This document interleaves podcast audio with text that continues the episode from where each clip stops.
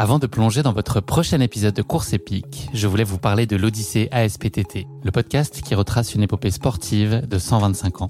Le mouvement ASPTT propose une multitude d'activités sportives pour tout niveau, du débutant au confirmé, dans toute la France. J'ai particulièrement aimé dans ce podcast l'alternance entre les anecdotes historiques sur de nombreuses disciplines sportives et les témoignages en immersion des adhérents de l'association. C'est à la fois rythmé, vivant et instructif. Avec ce podcast, vous allez vous plonger dans l'odyssée de cette association, véritable pionnière dans la démocratisation du sport en France. Et puis les quatre épisodes de l'odyssée ASPTT mettent en lumière ce qu'il y a de plus essentiel dans le sport selon moi. Les notions d'égalité, de solidarité, d'inclusion et d'accessibilité. Et dont la course à pied est d'ailleurs une très belle expression, vous êtes bien placé pour le savoir. Vous savez désormais ce qu'il vous reste à faire. Faites comme moi, courez découvrir les quatre épisodes de l'Odyssée ASPTT sur votre plateforme d'écoute favorite.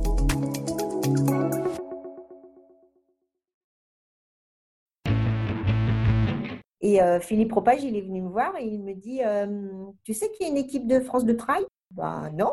Il me dit euh, Tu sais qu'avec ce que tu as fait, tu peux intégrer? Je lui dis Ah bah c'est vraiment sympa.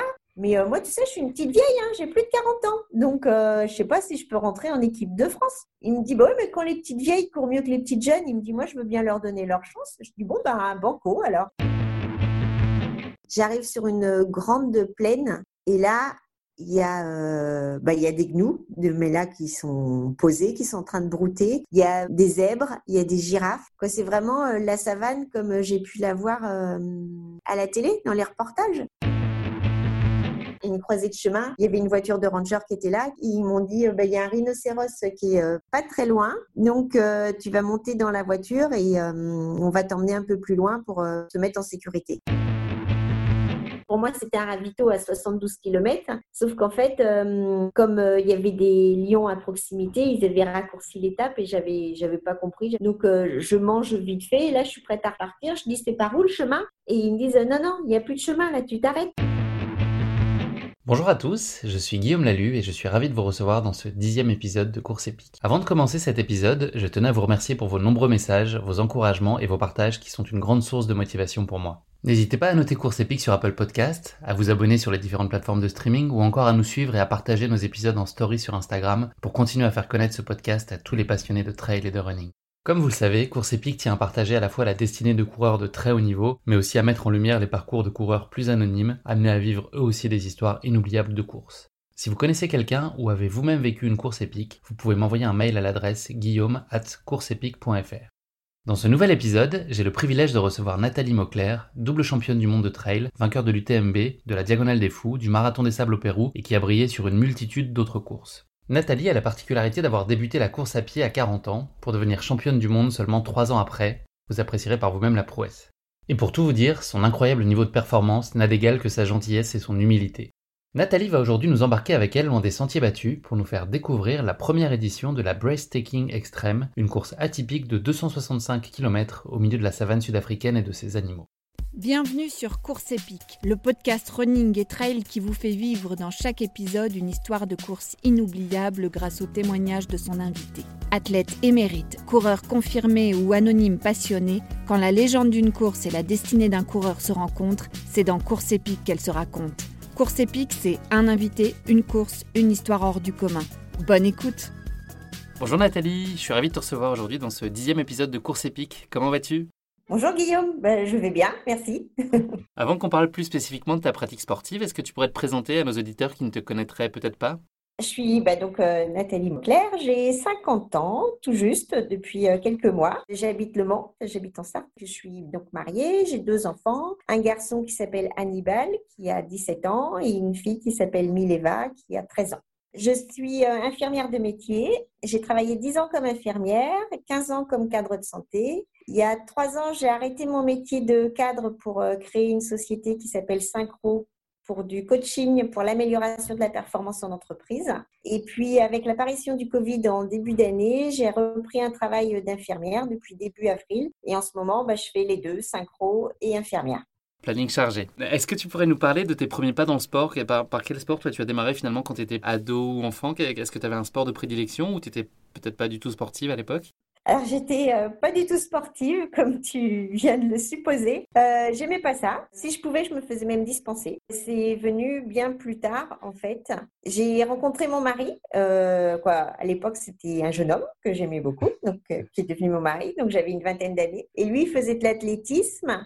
Et euh, moi, j'avais pas trop d'attrait pour euh, courir, je préférais le vélo, donc euh, j'ai fait un peu de vélo. Et du coup, vers la trentaine, j'ai fait quelques années de, compète de VTT, mais c'était déjà difficile pour les montées-descentes parce qu'en s'entraînant au Mans pour euh, aller jouer les Coupes de France, les championnats de France, bah, c'était compliqué parce que je manquais de, de dénivelé. Et puis, je me suis blessée. J'ai une, je suis tombée en vélo, j'ai eu une fracture de vertèbre et du coup, bah, ça, a arrêté, euh, ça a arrêté ma pratique sportive. J'ai donc fait mes enfants. Euh, j'ai changé de travail, donc ouais, la, la, période de la trentaine était consacrée à toute autre chose que, que du sport. Et c'est par hasard que j'ai recommencé pour mes 40 ans. Oui, donc c'est ça, la course à pied, en fait, elle a fait irruption de façon assez tardive dans, dans ta vie et de façon inattendue. Comme, comment ça s'est passé, plus spécifiquement, la, la, la course à pied? Alors, en fait, c'est un ami un ami qui me connaissait mieux que moi. Quel exploit Puisqu'en fait, euh, un 31 décembre, donc euh, je fêtais le nouvel an, 31 décembre 2009, euh, il me dit, euh, il s'était mis à courir quelques marathons et il me dit, ah, mais avec ce que tu avais fait en vélo, je suis sûre que tu peux faire des, des trucs sympas en course à pied. pourquoi tu ferais pas un marathon avec moi? Et euh, moi, je lui dis, euh, d'habitude, il m'avait déjà demandé, je lui disais toujours non. Et là, je lui dis, euh, ah oui, tu as prévu quoi comme compète? Il me dit le Mont-Saint-Michel. Alors, je me dis, oui, le marathon du Mont-Saint-Michel, en habitant au Mans, c'est pas très loin. Du coup, je ferme pas la porte et je lui dis, c'est quand?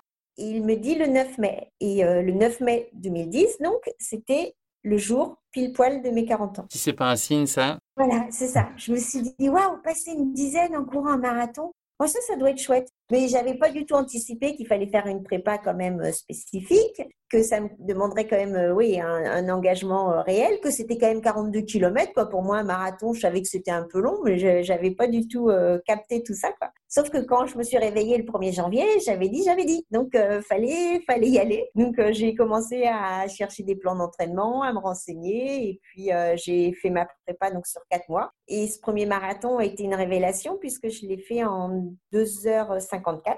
Incroyable. Et, euh, et après, c'est comme ça que les, toute mon histoire de course à pied a démarré.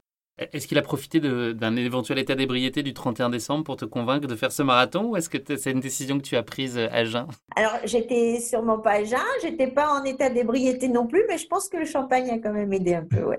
D'accord. Et au regard du résultat que tu as eu, est-ce que toi tu pouvais soupçonner d'avoir une performance de ce, de ce type-là pour une première ou, ou est-ce que c'était une grande inconnue et tu ne rendais peut-être pas compte euh, du tout de, de ce que tu serais en capacité de faire sur ce premier marathon? Alors quand j'ai dit ouais je m'engage avec toi sur le marathon, je savais pas du tout ce que ça pouvait donner. Et en fait, au fur et à mesure de la prépa, je me suis rendu compte que hum, j'avais quand même un, certain potentiel. Parce qu'en fait, on fait un semi à mi-parcours, à mi-prépa. Et en fait, ce semi que j'avais fait en Sarthe, hein, sur une course euh, quelconque, euh, j'avais mis euh, 1h24. Donc, ce qui était quand même euh, pas trop mal. Et euh, comme je savais que j'avais, euh, je pouvais quand même faire des choses assez sympas de par mes trois ans de VTT à la trentaine, j'avais pris un plan d'entraînement en 3h30. Donc, c'était déjà pour moi un objectif ambitieux sur un premier marathon. Et quand j'ai vu que j'avais fait euh, 1h24 au semi, je me suis dit, oh, bah, je vais basculer sur un plan de 3h15 pour la deuxième partie de, de la prépa. En fait, dans ma tête, euh, secrètement, le, le matin euh, du marathon, quoi, j'avais, ou la veille, quoi, je me suis dit, allez, avec tout ce que tu as fait, euh, tu es plutôt bien, tout ça, et essaie de boucler en trois heures. Et donc, en fait, euh, mon objectif caché était de boucler en trois heures et j'ai réussi à le faire. Et ton ami t'a accompagné sur le parcours ou il était... Euh... Moi, j'aime pas, j'aime pas trop courir avec... j'aime pas être accompagné, clairement. D'accord, tu veux aller à ta main que... et... Ouais, c'est ça. Je veux faire la course à mon rythme et je veux que le résultat soit le reflet de, ma performance. Je trouve que quand on a un lièvre et tout ça, c'est un peu différent quand même. Et alors, comment est-ce qu'on passe d'un premier marathon à, l'équipe de France de trail en à peu près trois ans, si je ne dis pas de bêtises? Comment est-ce que tu, tu, fais ce saut-là? Fait, je prends beaucoup de plaisir à courir. Euh, euh, donc, je prévois un deuxième marathon euh, sur 2010. Je choisis Niscan, qui était le support pour le championnat de France de marathon 2010. Et 15 jours avant, j'étais allée à Saint-Paul-Morlaix avec euh, Endurance 72 à l'époque, qui était mon club. Et euh, du coup, à 15 jours d'intervalle, euh, je continue de courir, je prends toujours autant de plaisir, tout ça. Et en fait, sur, à 15 jours d'intervalle, je remporte les deux titres de championne de France vétérane de semi et de marathon. Donc, bah, super contente, assez fière malgré tout, hein, à peine, au bout d'à peine un an de, de, de, course à pied. Quoi. sauf qu'en fait, j'avais une douleur dans la fesse qui, euh, qui pointait son nez, qui passait pas, quoi, que j'arrivais pas trop à faire partir, mais je m'en étais pas trop occupée parce que je me dit, euh, de toute façon, mon objectif, c'est d'aller jusqu'à Niscan et puis après, je me reposerai qu'un jour et puis ça repartira. Sauf que de me reposer qu'un jour, et eh ben, j'ai, ça m'a demandé six mois. J'avais une tendinite du moyen fessier parce que euh, bah, sur cette première année, je faisais que courir, je faisais que des séances d'entraînement, je faisais quasiment pas de footing, pas d'étirement, pas de gainage. J'ai cumulé toutes les erreurs euh, de la débutante en course à pied. Euh, et, j'ai pu vraiment recourir qu'au mois de mai 2011. Et en fait, en 2011, euh, je m'étais, dans ma tête, je m'étais préparée à faire le TTN. Donc, j'avais, euh, je m'étais inscrite aux compétitions et plus le temps passait, et bah, plus je, quoi, en fait, j'annulais au dernier moment en disant, bah non, là, je suis pas prête, là, je suis pas prête. Et en commençant à courir en mai, en fait, j'ai pu me préparer pour les Templiers en octobre 2011. Et euh, je suis arrivée là, donc euh, bah, j'étais bien préparée. J'avais bossé tout l'été. J'étais plutôt fraîche puisque moi, j'avais pas fait d'autres courses avant parce que j'étais blessée. Et euh, j'avais une super grosse envie de courir. Et j'ai fait, c'était la première fois que je courais plus de 42 km aussi. Hein. J'avais jamais fait d'autres courses, ni du trail d'ailleurs, et ni de course de plus de 42 km. Et j'ai fini deuxième à un quart d'heure de Maud Gobert, qui était tenante du titre de championne du monde de cette année-là, de trail. Et euh, Philippe Propage, il est venu me voir et il me dit euh, Tu sais qu'il y a une équipe de France de trail? Bah non. il me dit euh, Tu sais qu'avec ce que tu as fait, tu peux intégrer? Je lui dis Ah bah c'est vraiment sympa.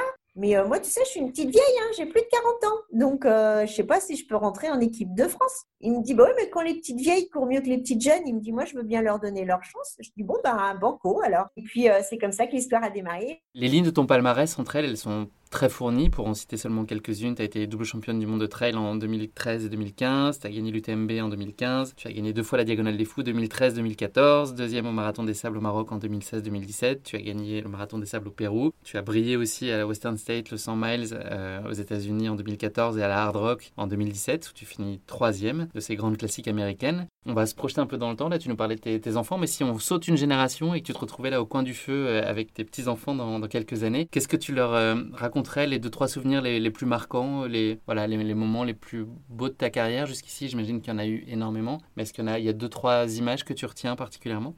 Je retiens des paysages, des atmosphères de course. Et du coup, moi, ce que j'ai envie de, leur transmettre, c'est euh, de ne pas forcément euh, chercher des choses sophistiquées et compliquées. Et que parfois, le bonheur, il est juste euh, à portée de main ou à portée de chaussures. Moi, c'est vraiment d'être immergé dans la nature, euh, de voir des animaux ou des paysages, des levées, des couchers de soleil, des, des vraiment des choses simples, mais qui, qui me remplissent de, de vie et, et d'émotions. Et est-ce que tu as un format de prédilection ou est-ce qu'au contraire tu as besoin de varier les distances, les objectifs ou peut-être même les localisations? Est-ce que tout ça est prétexte à, des voyages et des aventures? Et, Enfin voilà, comment est-ce que tu est-ce que tu structures tes choix de course et qu'est-ce qui voilà qu'est-ce qui te fait le plus envie?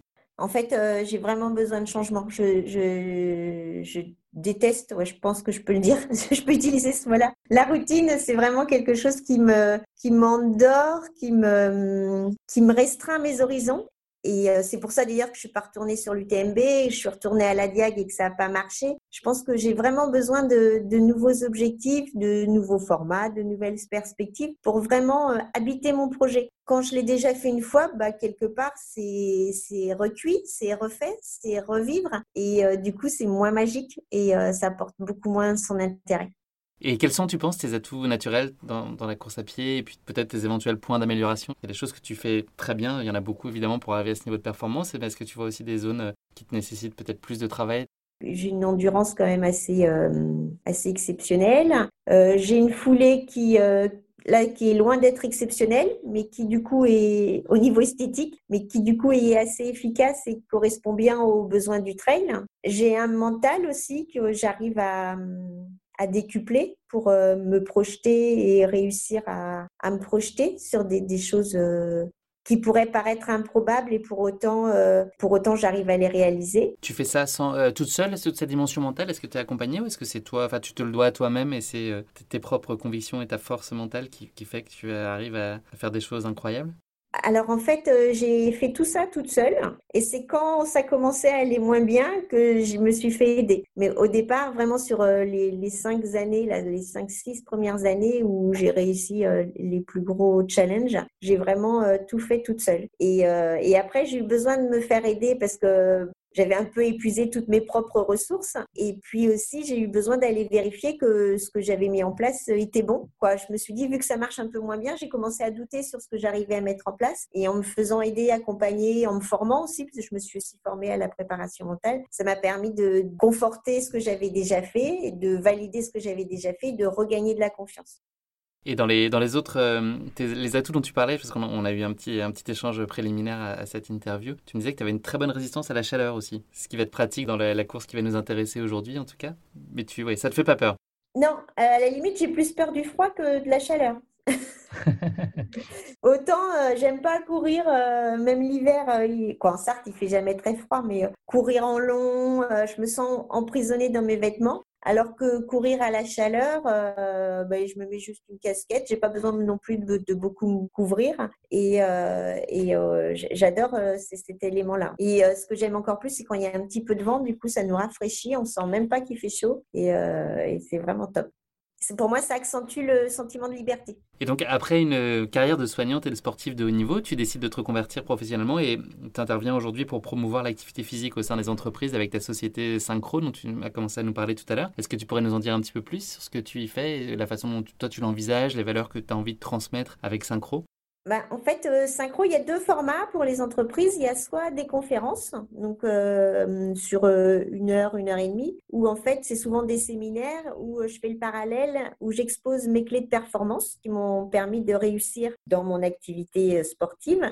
Et ces clés de performance, en fait, on peut tout à fait les transposer au milieu professionnel. Hein. C'est la programmation, les routines de préparation, la visualisation. il y a un certain nombre de, de routines qu'en fait, on peut utiliser tant dans le milieu professionnel que dans le milieu sportif. Et puis autrement, le deuxième format, c'est euh, team building, où là, j'amène les gens à prendre conscience que leur, euh, leur corps leur euh, permet aussi d'augmenter leur performance au travail ou dans leur vie en général et au travail en particulier plutôt. Et du coup, bah, c'est un état des lieux sur quelles sont mes capacités physiques, comment je peux faire pour pratiquer un peu plus d'activité physique et après je les fais tester sur de la marche nordique ou des ateliers ludiques en préparation physique. Pour conclure cette introduction, est-ce que tu pourrais nous dire juste aujourd'hui euh, quelle est la place qu'occupe la course à pied dans ta vie? Comment est-ce que ça s'organise justement avec euh, cette reconversion et, synchro et puis voilà ton activité euh, aussi médicale? Comment est-ce que tu fais coexister tout ça et quelle envie toi tu as aujourd'hui de courir et, quelle place tiennent les courses? Est-ce que ça doit être un, à côté? Est-ce que c'est encore aujourd'hui très prégnant? Enfin voilà, comment, comment tu vis tout ça? Bah, c'est vrai que là, c'est une période euh, un peu de transition parce que je me rends bien compte que les, performances, euh, comme je les ai faites, euh, ça sera difficile d'en refaire d'aussi bien. Mais bon, j'ai toujours autant de plaisir à courir, à m'entraîner. Donc, je fais toujours six jours sur sept de l'activité physique, hein, que ce soit du vélo ou de la course à pied. Et puis, bah, du coup, maintenant, j'ai plaisir aussi à partager, donc lors de stages, de, de mon travail. Donc, c'est vrai que c'est une part un petit peu différente par rapport à avant où c'était vraiment l'entraînement très, très intensif. Et puis, euh, du coup, c'est plus dans le partage. C'est aussi un des plaisirs de la course à pied, c'est le partage, effectivement. Merci beaucoup, Nathalie. Euh, on va passer maintenant à notre euh, séquence qui s'appelle la basket chinoise. C'est un format de portrait chinois, mais version sportive, et qui va nous permettre de mieux te connaître. Si tu étais un animal, quel serait-il? Ah, Je serais un, guépard ou un, animal qui court vite dans la savane. D'accord. Tu te retrouves dans les qualités physiques du guépard? Ouais, avec de la puissance, de la vitesse. Alors, à mon niveau, hein, moi, je cours pas à 80 km/h. Et, euh, euh, est-ce qu'il y a un sportif qui te, enfin, ou une sportive qui suscite une admiration de, ta part? Est-ce qu'il y a une espèce de modèle ou en tout cas voilà, dont, tu, dont tu salues les performances ou l'état d'esprit? Euh, J'aime beaucoup Marie-Josée Pérec. Alors, on n'est pas du tout sur les mêmes distances et les mêmes, les mêmes profils de course. Mais euh, je trouve que quand, quand elle, a, gagné avec euh, tous ses titres et tout, elle a vraiment euh, propulsé le sport féminin. Elle, a fait avancer les, les choses. Merci Nathalie pour cette basket chinoise. On va maintenant parler de ta course épique, donc la Breathtaking Extreme euh, en Afrique du Sud. Juste pour donner un petit peu d'éléments de contexte pour nos auditeurs. Donc c'est en avril 2019 que tu décides de prendre euh, le départ de ta première édition de la Breathtaking Extreme Race en Afrique du Sud. C'est une course de 265 km en 5 étapes. Elle plante son décor dans la savane sud-africaine au cœur du parc national d'Antabeni, au milieu des lions, des girafes, des zèbres, des guépards dont on vient de parler, ou encore des rhinocéros. L'organisation met en avant la spécificité de chacune des étapes avec une faune très diverse, un terrain très changeant qui oscille entre sable, pierre et rochers. Et pour ne rien gâcher, un dénivelé total de 5000 mètres qui vient pimenter cette course avec des départs systématiquement au-delà de 1200 mètres d'altitude. Avant que tu ne partages avec nous cette grande aventure, c'est l'heure du moment tant redouté pour mes invités de la question qui pique de course épique. C'est une question gentiment piège que je pose à chacune de mes émissions. Donc les animaux vont être particulièrement mis à l'honneur dans ta course épique aujourd'hui, et notamment le rhinocéros dont tu vas nous parler un tout petit peu plus tard, sans vouloir spoiler la suite de l'épisode. J'ai donc une question pour toi sur cet animal fascinant. En dépit de son poids et de son allure pataude un peu trompeuse, le rhinocéros se déplace très vite. À quelle vitesse maximale peut-il courir selon toi? Juste à titre d'exemple, Usain Bolt à son pic de vitesse court environ à 45 km/h. À quelle vitesse court le, le rhinocéros selon toi? Bah, Comme Usain Bolt. Eh bien, figure-toi qu'il peut aller encore plus vite. Il peut aller jusqu'à 64 km/h. C'est assez, euh, assez étonnant. La bonne nouvelle, c'est que dans l'hypothèse d'une possible charge, c'est que les rhinocéros ont une très mauvaise vue. Mais le vrai problème, c'est qu'elle est compensée par leurs autres sens. Donc en fait, un rhinocéros aurait beaucoup de mal à le voir si tu te tenais à 30 mètres de lui. Mais si tu bouges ou émets un son, le rhinocéros le sent et va le détecter de façon très facile, même à des distances beaucoup plus grandes. Et là, il est possible qu'il commence euh, à te charger. Donc je pense que ça va faire écho à ce que tu vas nous, raconter un petit peu plus tard dans, ton expérience en Afrique. Donc ça y est, c'est le moment, on, on, va parler plus spécifiquement de, cette course. Est-ce que tu peux nous raconter comment s'est présentée à toi l'opportunité de, prendre le départ de cette première édition de la Breathtaking Extreme Race? Ben c'est grâce aux, aux, réseaux sociaux où j'ai été euh, contactée par euh, quelqu'un qui aidait l'organisateur et qui m'a demandé si j'étais partante pour euh, vivre cette aventure-là. Et euh, comme j'étais allée en Afrique du Sud quelques mois avant euh, pour Cap Town, euh, c'était en décembre 2018.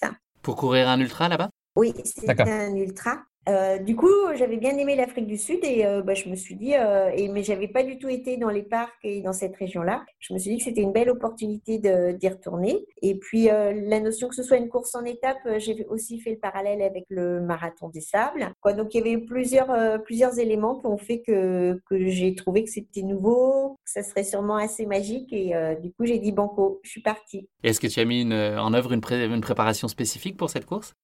J'ai re, j'ai refait en fait ce que j'avais euh, ce que je savais déjà donc euh, du fractionné euh, comme d'habitude. La gestion du sac en fait c'était beaucoup plus facile qu'au marathon des sables puisqu'on on avait juste à transporter ce dont on avait besoin pour la journée et qu'après on avait un sac de 15 kilos qui nous suivait. Donc euh, c'était quasi le grand luxe par rapport au marathon des sables. Donc en fait c'était plutôt une préparation assez facile j'ai envie de dire et donc toi, tu es arrivé combien de jours avant sur place? Comment ça s'organise entre ton arrivée en Afrique du Sud et le moment où tu rejoins vraiment le, campement de départ? J'ai dû arriver euh, deux jours avant, ce qui m'a permis de pouvoir visiter euh, Johannesburg. Euh, et puis après, on a été pris en charge par l'organisation qui nous a emmenés jusqu'au parc d'Antabeni. Et puis, et donc ça, on est arrivé au parc la veille de la course. Et puis le lendemain matin, en fait, on, prenait le départ. Euh, alors déjà, quand on arrive dans le parc, quand je suis arrivée dans le parc, euh, bah, c'était plutôt sympa, mais on, euh, nous demandait de ne pas nous éloigner des bâtiments. Donc je me suis dit, oh, bah pourtant, tout à, quoi, demain, il faudra que je cours plus loin. Donc ça, ça m'a un peu mis la puce à l'oreille. Et donc, on a pu aller faire un petit footing avec les, autres coureurs à proximité du, des lodges. Et puis, euh, ce qui, ce qui m'a un peu euh, surpris, effectivement, c'est quand le lendemain matin, on nous laisse partir dans le, de, dans le parc et euh, on se retrouve sur le, le même plancher que les gnous. Euh, quoi, en premier, c'est les gnous qu'on a vus. Et, euh, et là, au final, j'étais pas si rassurée que ça. ouais, je comprends. T'as pas été faire de petites caresses aux gnous, tu t'es tenu à distance raisonnable. C'est ça. Et hum, comment, comment est le décor justement, enfin le, le cadre de, de, du village de, de départ, comment est-ce que c'est comment est-ce que c'est organisé? Vous avez enfin, le, le, les lodges, est-ce que tu peux nous parler de, tout ça, à quoi ça ressemble? Euh, C'est des lodges euh, en bois, euh, en dur, qui sont répartis, c'est comme des petites maisons, c'est des chambres de, de deux Donc en fait, moi, je partage ma chambre avec Philippe Richet, qui est un coureur français qui vient du, sud de la France. Et du coup, bah, c'est complètement confort, hein, douche chaude, lumière, ventilation. c'est du grand, grand confort au milieu de la, savane. C'est quand même assez extra. Et, et puis, un repas au buffet, tout, tout très bien. Superbement préparé. Et l'organisation, c'est une organisation plutôt légère? Enfin, Dans le cas d'une première édition, est-ce que c'est une équipe plutôt, plutôt resserrée ou est-ce que c'est très structuré de grande ampleur? C'est euh, non, ils ont mis les moyens, c'est euh, ouais, c'est bien structuré. Et puis ils ont surtout euh, une équipe de rangers, euh, quoi, vraiment tout le, le, personnel au niveau du parc est vraiment mobilisé pour l'événement, puisque pour eux, en fait, c'est aussi une forme de, de pub, quoi, de, de, mettre en avant le parc et de d'essayer de promouvoir bah, ce qu'ils proposent dans, dans le parc et de développer des safaris trail, j'ai envie de dire, plutôt que des safaris en voiture. Et puis, ouais, c'est développer une aussi une nouvelle activité. Donc, euh, il y, a une lourde logistique euh, derrière. D'accord. Et tu peux nous expliquer peut-être le rôle des rangers justement sur cette course? Ils ont un rôle assez important.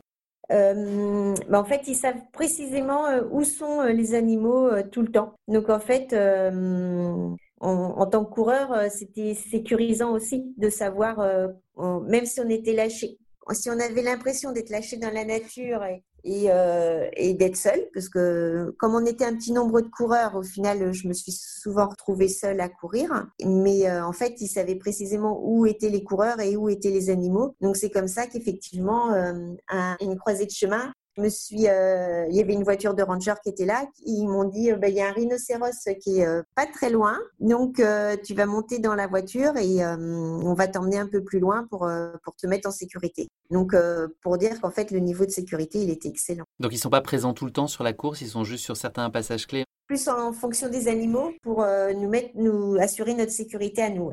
Est-ce que tu peux nous parler de la, logistique, de l'organisation de, la, course, le principe des étapes, euh, sur ce que tu devais toi euh, porter sur toi en termes de ravitaillement et autres, et de, réserve Comment est-ce que tout ça a été, euh, organisé? Alors en fait, c'était comme une comme des étapes de trail classique. Il y avait des ravitaillements tous les 10-15 km. Ravitaillement en eau, il y avait des fruits, des gâteaux secs. Et puis euh, moi, bah, j'avais à emmener euh, ce dont j'avais besoin pour ma journée, donc juste mon hydratation, mon alimentation, en sachant que je pouvais recharger en eau tous les 15 km. Donc en fait, c'est une, c'est un équipement plutôt léger. Au niveau du climat, il faisait chaud et je me souviens plus très bien, mais il n'y avait pas beaucoup de matériel obligatoire, si ce n'est la couverture de survie, euh, le téléphone, quoi, les choses assez classiques. Donc en fait, c'était plutôt un sac léger que j'avais tous les jours. les étapes, elles étaient de différentes longueurs. Donc la première, elle faisait 65 km le premier jour. Le deuxième jour, ça faisait 40. Le troisième jour, on a fait 72, mais initialement, c'était prévu 80. Mais il y avait les lions qui n'étaient pas très loin, donc du coup, euh, on, avait, on a raccourci. Petit changement de plan, ouais. C'est ça. On n'est jamais trop prudent. Euh, ouais, le lendemain, du coup, ça devait être plus court, mais on a fait 54. On, on nous l'a, on a rallongé. Et puis euh, le dernier jour, on avait 40 comme euh, tu l'as annoncé dans l'introduction, c'était vraiment des terrains euh, variés parce qu'il y a eu du sable, des cailloux, euh, des montées, des descentes. Et la dernière étape, j'ai pas trop aimé. On était plutôt dans des mm, pas des marécages, mais presque quoi. C'était très humide et j'aime pas le froid ni l'humidité en gros. Combien vous étiez de participants à prendre le, le départ? Combien vous étiez inscrits? Est-ce que tu connaissais d'autres d'autres coureurs? Alors, euh, je connaissais, quoi, du coup, je m'étais rapprochée des quelques Français qui participaient. On était une petite cinquantaine, je crois, 40 peut-être même. Et euh, j'étais impressionnée parce qu'il y avait quelques Éthiopiens euh, au départ. Euh, alors là, je me suis dit, ouh, ça va aller vite. Et il y avait aussi, euh, j'ai oublié son nom, Bénédicte, c'est son prénom, euh, coureur allemand, qui cette même année 2019 a remporté le titre de champion du monde de coureur de montagne. Donc pour dire que ça allait très vite, lui il rivalisait avec les Éthiopiens. Moi j'étais un peu derrière et j'essayais de ne pas trop me faire distancer. Lui, il était plutôt habitué à voir des bouquetins et là, il a envie un peu de changer de décor et d'aller voir des guépards. C'est ça. Comment se passe la nuit euh, qui précède le départ? Est-ce qu'il y avait une certaine forme d'appréhension euh, liée à peut-être ce nouvel environnement ou, le, fait qu'il y ait des animaux à proximité? Est-ce que c'est une source de, stress pour toi? Bah, Il y a toujours une petite euh, appréhension sur une veille de course, même si là, c'est pas une course à enjeu, j'ai envie de dire, c'est plus une course plaisir, mais bah, il y a toujours un, des questionnements par rapport à la logistique. effectivement, par rapport aux animaux, se dire comment ça va se passer. Quoi. C'est, le départ vers, euh, vers une aventure. Moi, j'aime bien utiliser ce mot-là, puisqu'en fait, chaque course est différente et euh, à chaque fois, chacun vit comme moi, je vis ma vie ma course comme une, aventure. J'aime bien faire les trails justement parce que c'est une aventure quand même cadrée, parce que c'est balisé. Euh, je suis pas complètement euh, perdue. Il y a de la logistique, il y a de la sécurité, mais ça reste une, une aventure euh, pour moi à mes yeux. Et, euh, et c'est ouais, je suis plus préoccupée par euh, tout ce qui est gestion des sacs, comment ça va se passer, et puis ben, être là en temps et en heure, voilà. Et en termes d'orientation, comment ça se passe? C'est le, parcours est balisé ou est-ce qu'il y a une partie euh, d'autonomie? C'est balisé. Donc du coup, euh, mais là aussi, question en, me disant bah, comment ils vont baliser. Euh, est-ce qu'ils sont habitués à baliser? Parce que c'est leur première course. Donc on sait quoi, de par expérience, les, organisations rodées, on sait que les balisages sont bien faits. Là, je me dis bah, est-ce qu'ils vont bien baliser? Est-ce que ça va être visible? Ça c'est une, de mes préoccupations. Donc là, on est le, jour J. Tu prends, le, départ de cette première étape au, départ de Lakeside Lodge. Est-ce que tu peux nous, nous raconter cette première étape? Du coup, on nous emmène euh, un petit peu plus loin du lodge et on, prend le départ sur une piste de sable, une grande piste de sable euh, orange. Et très vite, en fait, on se retrouve dans la savane et euh, il y a des gnous qui courent un peu dans tous les sens. Et, là, euh, là vraiment, j'ai pas été très rassurée au départ. Du coup, bah, je me suis même arrêtée à certains moments pour laisser passer, euh, laisser passer les gnous. Quoi. J'avais besoin d'observer euh, comment ils se déplaçaient, euh, comment ils, ouais, voilà, comment eux ils, percevaient aussi euh, notre présence pour euh, mieux comprendre comment ils fonctionnaient et pas les mettre en danger, quoi. Donc au début, bah, je m'accroche, j'essaie de de ne pas me faire trop distancer pour euh, être près des gars, parce que comme ça, je me, je me, sens plus en sécurité. Puis petit à petit, bah, au fur et à mesure du temps, euh, je, je décroche. Donc je suis seule. Euh, donc c'est c'est bien balisé, quoi. Je me suis pas perdue. Et je me souviens beaucoup plus tard, pendant les 65 km, je sais plus à quel moment j'étais, j'arrive sur une grande plaine. Et là, il y a euh, bah, il y a des gnous de là qui sont posés qui sont en train de brouter. Il y a des zèbres il y a des girafes. Quoi c'est vraiment euh, la savane comme j'ai pu la voir euh, à la télé dans les reportages. Et euh, je, je, crois que je me suis je, je me suis peut-être pas arrêtée mais j'ai ralenti j'ai observé quoi. C'était c'était quand même assez magique quoi. C'était alors, c'est le, le, le, seul trail où j'ai pris mon, mon téléphone euh, avec moi parce que d'habitude, je prends un téléphone minimaliste, donc je peux pas prendre de photos. Là, j'avais gardé mon téléphone avec moi pour prendre des photos, mais euh, les plus belles photos, elles sont dans ma tête au final. C'est vraiment le, type de moment que tu es venu chercher, j'imagine, en t'inscrivant à cette course. C'était pour vivre euh, ces, ces, spectacles incroyables au milieu des animaux. Donc la première, euh, première étape se passe sans encombre, tu arrives à, rejoindre le bivouac sans, sans, trop de difficultés et en ayant fait des belles rencontres au, fil de, de, ces kilomètres. Tu arrives de nuit, de jour, tu te rappelles? De jour? Et comment sont organisés les bivouacs? Comment ça se passe le soir? Vous allez tous euh, au lit très tôt et, euh, réveil euh, au petit matin? Oui, c'est plutôt ça, parce que donc les bivouacs, il y en a deux où on, deux ou non, il y en a trois. En fait, où on est, attends, un, deux, oui, c'est ça. Les, les, trois bivouacs, en fait, on est en pleine nature. Ils nous montrent les tentes et euh, il y a deux fois où on a de l'électricité et une fois où il n'y a pas d'électricité. On est vraiment dans un petit coin de, nature près d'une cascade. Et deux fois aussi, deux fois en fait où on est en, autonomie, où il a fallu, on a anticipé, on a emmené nos repas pour vraiment toute la journée. En fait, dans notre sac de 15 kilos, il y a et les vêtements et à manger pour tous les jours et aussi euh, deux journées complètes euh, sans, repas le soir fourni par l'organisation. Donc c'est vraiment euh, un mixte entre l'autonomie et, et, l'assistance. Oui. Ouais, c'est ça, et l'assistance plus proche. Donc là, c'est le jour 2. Tu prends le départ d'une nouvelle étape qui est, de ce que j'ai pu lire, un petit démarrage dans le sable mou assez, assez technique et, pas hyper simple à, à manœuvrer. Est-ce que tu peux nous raconter cette, cette deuxième journée? En fait, euh, je pense que c'est pour ça que la distance elle est plus plus courte parce qu'effectivement on est plus, euh, on est vraiment plus dans le sable. Et en fait là les, paysages sont un petit peu différents, c'est c'est moins, c'est plus désertique. Et bon, par contre, là, les animaux, c'est, ça continue un peu pareil. Quoi. On arrive à voir euh, au fur et à mesure des, des, troupeaux. alors, il y a, y a pas, j'ai pas eu le, bonheur de revoir la, prairie le, deuxième jour. Mais euh, à chaque virage, on, est tout le temps, euh, moi je suis tout le temps un peu sur mes gardes de, me dire est-ce que je vais voir des animaux? Euh, Si j'en vois, bah, quels vont-ils être? Et puis, et puis moi regarder le bout de ses chaussures, puisqu'en fait le terrain il est pas moins technique que sur sur d'autres trails. Et là l'intérêt c'est vraiment de regarder loin devant pour essayer de dénicher des belles images un peu insolites. Et est-ce que là, les animaux, pour avoir un ordre d'idée, ils, sont, euh, ils peuvent être très près de toi ou on parle de plusieurs centaines de mètres? Est-ce que tu es plutôt à, distance euh, raisonnable d'eux ou est-ce qu'il peut arriver que tu en aies eu sur ton parcours qui soit vraiment euh, à quelques ah mètres de toi? on peut en avoir sur, notre parcours, notamment des singes qui, qui jouent à côté. je me rappelle au détour d'un virage, il y avait un, un, arbre et du coup, il y avait les gnous, c'était en début d'après-midi, qui étaient là, donc ils se reposaient à l'ombre. Et le chemin, il passait juste à côté. du coup, je me dis, bah, je fais quoi? Et puis, en fait, en me rapprochant, ils sont partis. Mais ils, étaient tout proches, quoi, au final. ils ne parlaient pas français. Je pense qu'ils n'ont pas compris quand tu leur as demandé de se déplacer pour passer. Ça. Et cette deuxième étape, donc elle se passe bien physiquement, tu n'as pas d'alerte, tu arrives à quand même profiter du décor malgré le fait que tu sois euh, toujours très en éveil sur les, potentiels euh, dangers autour de toi. Ouais, ouais, ouais. Donc tu rallies, euh, tu rallies le bivouac avant de t'élancer donc le, le, lendemain sur le gros morceau, c'est ce que tu nous disais, donc une étape de 72 km. Comment, va comment se passe cette nouvelle journée?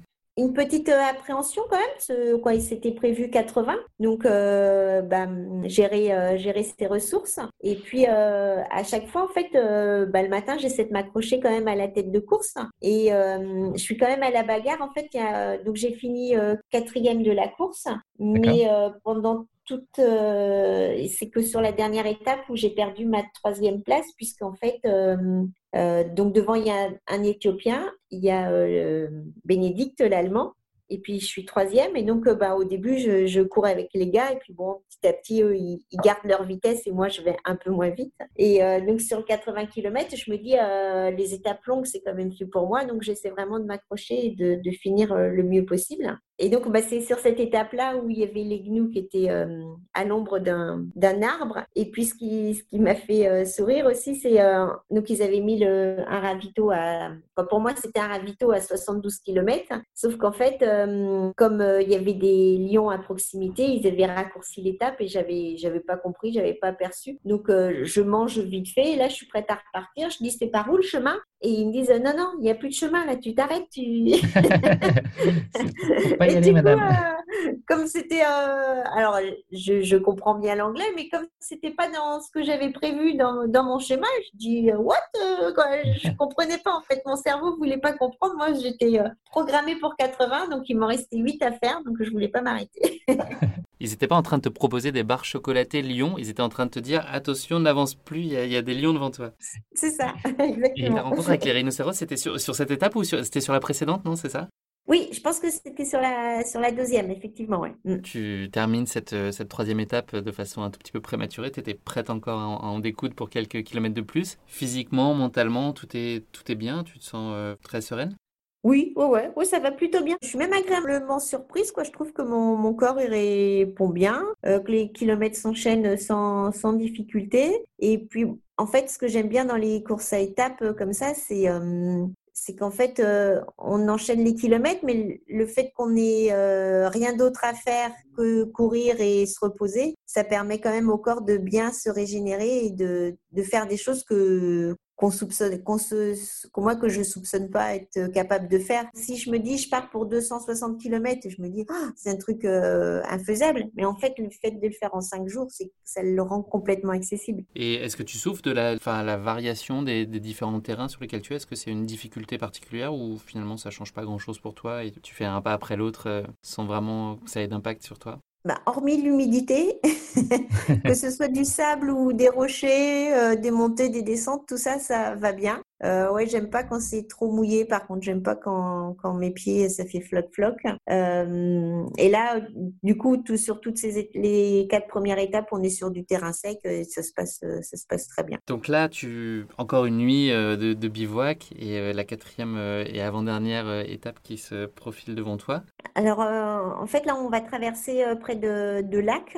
On va voir des hippopotames qui sont dans l'eau. Encore des, des nouvelles choses, des, des, des, ouais, des nouvelles rencontres. C'est vrai que les hippopotames, c'est beaucoup moins gentil que ça en a l'air. Il faut faire très attention apparemment. Ouais. Et puis, il y a aussi des oiseaux, en fait. pareil, à proximité de l'eau, j'ai vu pas mal d'oiseaux.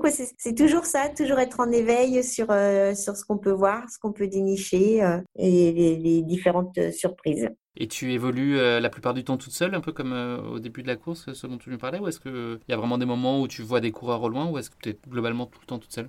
Je suis plutôt souvent toute seule. Avec les coureurs, les 10-15 premiers kilomètres, j'arrive à accrocher le début de la, course, quoi, la tête de course. Puis après, bah, petit à petit, je me détache et puis je, fais, je fais mon aventure. Et tu arrives à bien tenir le, chemin et tu t'es pas perdu? Enfin, le, balisage a, joué son rôle pendant toutes les différentes étapes? Ah, il y a eu une étape où je me suis perdue. Ben, c'est là aussi où, euh, où j'ai un peu. C'est peut-être à la quatrième étape d'ailleurs, où, j'ai commencé à perdre des minutes et, euh, et du coup, le lendemain, euh, le, le, le, deuxième Éthiopien en a profité pour passer devant. Pas très sympa. bah ouais. Ça fait partie du jeu.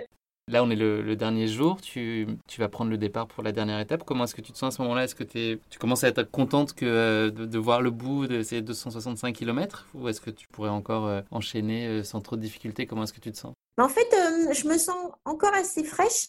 Donc, je prends le départ, ça va. Mais très vite, là, je me sens plus, plus rapidement fatiguée. J'ai pas dû tenir les 10 km avec la tête de course. Je pense qu'au bout de 5, déjà, j'étais un peu, j'étais distancée. Il y avait des massifs euh, comme des bosquets avec euh, des ronces, tout ça. Et du coup, le balisage était plus compliqué aussi à voir. tout ça, ça m'a un peu émoussé. Et euh, on a fini après sur les 10-15 derniers kilomètres dans la, boue et le marécage. Et du coup, j'ai un petit peu accusé le coup et je, suis allée moins vite sur cette dernière étape. Je pense que je commençais à être plus fatiguée aussi. c'est devenu un peu plus compliqué. Te voilà de retour en fait à votre, à votre point de départ et tu franchis donc la ligne d'arrivée donc euh, en quatrième position, ce que tu nous racontais tout à l'heure. Qu'est-ce que tu ressens à ce moment-là, au moment où tu arrives?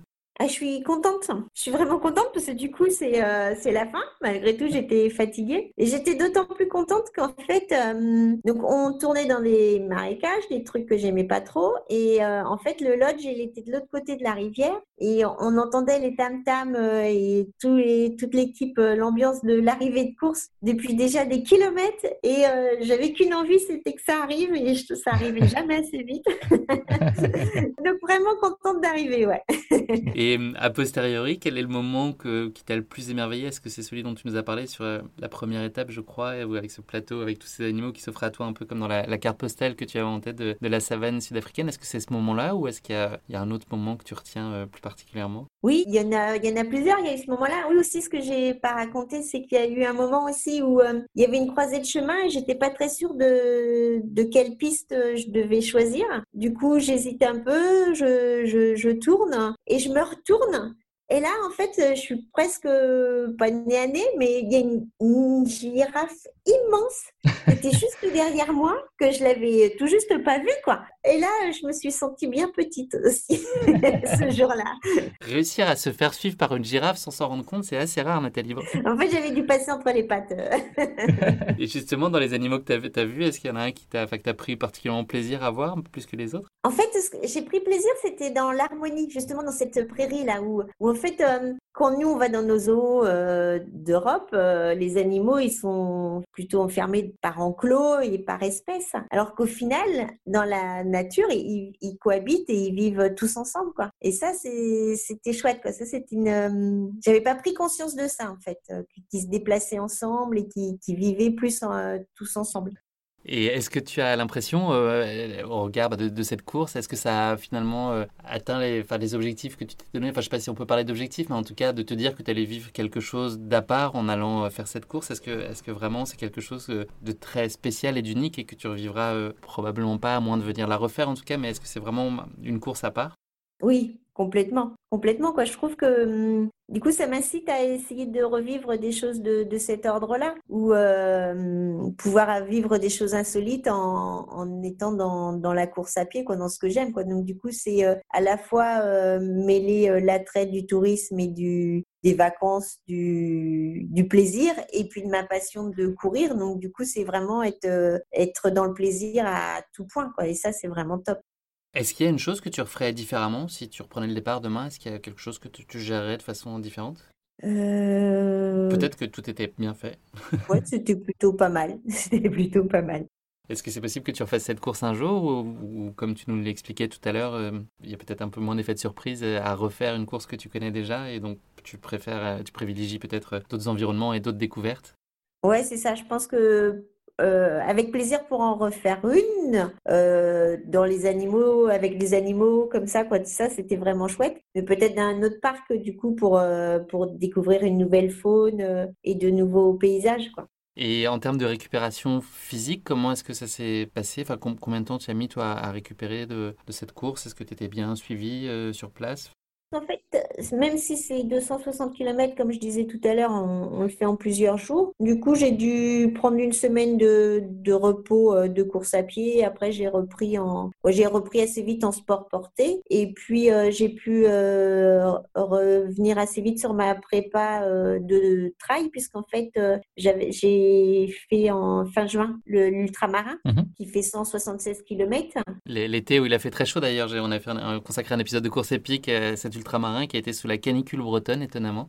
Oui, c'est ça. Et donc, euh, donc du coup, euh, oui, je pense que c'était fin avril, début mai, j'ai repris euh, pour deux blocs de prépa pour être prête fin juin pour, pour l'ultramarin. Ça s'est bien intégré dans mon, dans mon planning, dans mon année, en fait. Merci beaucoup Nathalie d'avoir partagé avec nous ce qui est bien plus qu'une course, mais tu l'as dit tout à l'heure, une aventure sportive et humaine vraiment passionnante et très dépaysante. On est vraiment privilégié d'avoir pu embarquer avec toi sur ces territoires sauvages à la découverte d'un pays et de décors que j'imagine peu d'entre nous connaissent. C'était déjà le cas lorsque j'avais l'occasion de parler du trek au Tchad avec Vincent Viette dans notre cinquième épisode. Mais voilà, c'est important pour nous chez Course Épique de parler aussi de courses qui ne sont pas forcément sous les feux des projecteurs et aussi d'aller emmener découvrir bah, différents environnements et des choses inattendues. Donc merci de nous avoir emmenés à côté à côté de toi sur, sur les sentiers d'Afrique du Sud. Si on se projette un peu maintenant sur, sur ton avenir, est-ce que tu as un calendrier de course qui est établi pour les prochains mois en dépit des incertitudes très nombreuses qui planent en ce moment?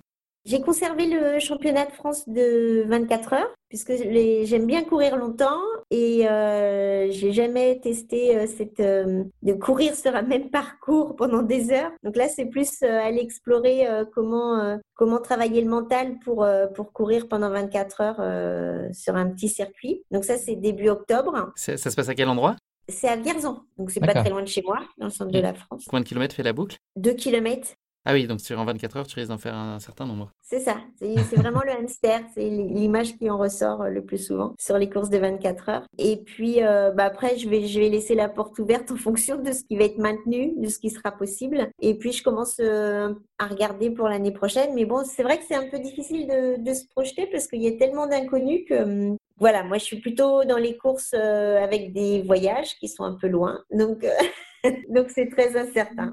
Est-ce qu'à plus long terme, est-ce qu'il y a une course ou un défi sportif qui te fait particulièrement envie et que tu n'aurais pas encore accompli? Est-ce que tu as une espèce de graal euh, sportif que tu souhaiterais accomplir un jour? Ou tu l'as peut-être déjà fait euh, avec tout ton incroyable parcours et tes performances? Est-ce que tu as l'impression déjà d'avoir vécu plein de choses incroyables? Ou est-ce qu'il y a encore un rêve secret j'ai jamais eu de, de rêve, euh, même sur les, sur les courses que j'ai faites, quoi, sur tout ce que j'ai fait. Les choses, elles se construisent euh, petit à petit au fur et à mesure du temps, en fonction des opportunités. Donc, euh, les choses, elles arriveront comme, comme elles se présenteront dans ma vie, j'ai envie de dire. Mais j'ai pas de, de rêve secret ou de, de choses que, que, je veux absolument réaliser. Mais je reste toujours ouverte aux différentes opportunités. J'aimerais peut-être aussi en reprendre. J'avais fait quelques années du raid multisport et euh, ça, c'est peut-être un truc que j'aimerais reprendre euh, davantage.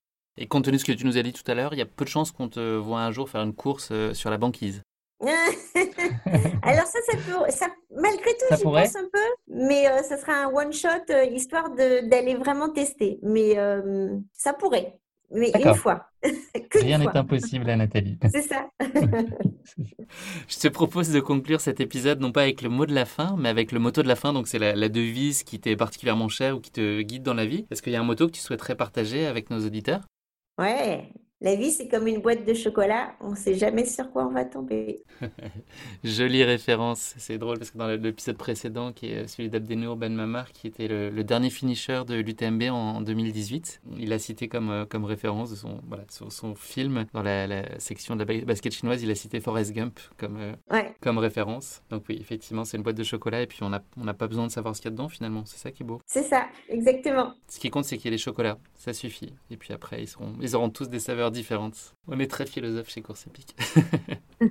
ok, super. Bah écoute, merci beaucoup Nathalie. C'est déjà malheureusement la fin de cet épisode. Merci infiniment euh, d'avoir pris le temps de partager avec nous ta course en Afrique du Sud. Euh, je te souhaite beaucoup de réussite avec euh, Synchro, beaucoup de bonheur dans, dans ta vie perso et puis beaucoup de plaisir dans tes futures échéances sportives. Merci beaucoup. C'est sympa aussi de pouvoir revenir sur des courses comme celle-là et puis de, de pouvoir échanger, partager avec tous les auditeurs. Merci beaucoup. Merci à toi Nathalie. Très bon été, à bientôt. Merci, au revoir. Merci à tous de nous avoir suivis, j'espère que cet épisode vous aura plu. Pour ne manquer aucun épisode, n'oubliez pas de vous abonner sur les différentes plateformes de streaming, et si le cœur vous en dit, n'hésitez pas à nous mettre le max d'étoiles sur iTunes, cela aidera Course Épique à se faire connaître plus largement encore. Merci, et à très bientôt pour un nouvel épisode de Course Épique.